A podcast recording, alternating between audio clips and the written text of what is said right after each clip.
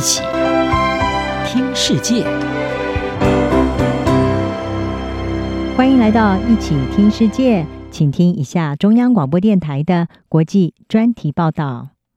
您现在收听的是中国外交放软，因应国内挑战，持久性存疑。从释放被关押的澳洲记者，邀请美国参加国防论坛，到同意斯里兰卡的债务重建方案。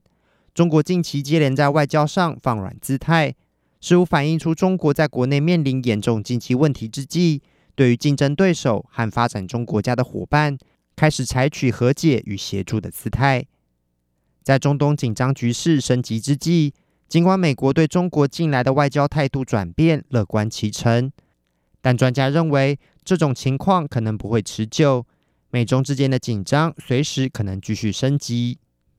独立机构荣鼎集团分析师、中国对外关系专家巴尔金表示：“中国目前想要向世界保证，在商业方面的运作一切照常进行。”巴尔金表示，他们的领导人急于向外国投资者保证，他们与美国及其亚洲和欧洲盟友的关系不会陷入单向螺旋升级。以澳洲和中国的关系来说，过去几年间，两国关系因为 COVID-19 疫情起源、贸易等议题而降至冰点，但在劳工党政府上台后，澳洲试图修复两国关系。中国近期也做出了友善的回应。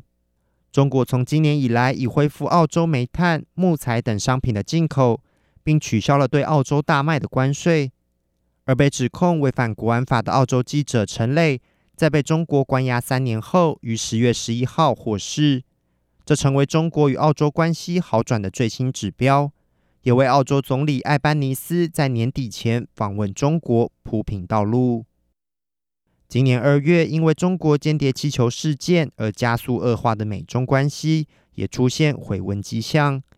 最近几个月，多位美国政府高阶官员接连访问中国。美国参议院多数党领袖舒默十月上旬率领美国议员代表团访问中国。与中国国家主席习近平会面，习近平向舒默表示，中美两国如何相处将决定人类的未来和命运，并形容中美关系是世界上最重要的双边关系。而美国近期也接受了中国的邀请，参加十月底在北京举行的香山论坛。此外，外界也推测，习近平可能会借着十一月参加亚太经济合作会议的机会。与美国总统拜登会面。中国近来的外交转向，反映出习近平在国内正面临着越来越大的压力，包含因为资本外逃而加剧的经济下行、房地产危机以及高涨的青年失业率。在政治上，中国外交部长秦刚和国防部长李尚福的意外消失，也让习近平为应对与美国日益激烈的竞争。而聚焦外交与安全政策的努力变得更加复杂。美国智库詹姆斯顿基金会高级研究员林和利说：“习近平对西方强权表达友好，是为了减缓各国远离中国的速度，以避免中国与全球供应链的连结被切断。事实上，中国并没有在所有议题上都放软姿态，例如，中国近期仍不断与菲律宾。”在南海地区发生冲突。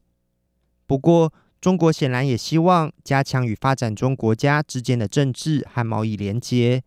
这除了是基于经济因素，也是为了推动建立一个纳入全球南方的多极世界秩序。中国国家主席习近平十月十八号在北京主持“一带一路”论坛，以表彰这项大型基础建设计划推出十周年。在此同时，北京同意了斯里兰卡四十亿美元的债务重组方案，也与赞比亚签订债务重组的谅解备忘录，反映出中国希望借由这些举措，洗刷“一带一路”导致部分国家无法偿债的债务陷阱外交恶名。尽管如此，专家们并不看好中国的外交示好姿态能够持久，有鉴于美中在多项议题的分歧并未解决。两国之间的紧张仍可能随时浮上台面。美国将在明年举行总统大选，但美国把中国视为主要战略竞争对手的立场，并不会因为大选而改变。共和党目前的领先者是在任内对中国态度强硬的前总统川普，而争取连任的拜登也不准备对中国做出太多让步，不仅维持对中关税，更加强对中国半导体的出口限制。另一方面，在台湾明年一月总统大选前，中国进行任何的军事演习，也可能再度引发与西方的摩擦。美中关系专家、美国企业研究院资深研究员库珀说：“关系中的根本紧张依然存在，这是接触上的暂时增加，紧接着可能会有另一波关系低迷。”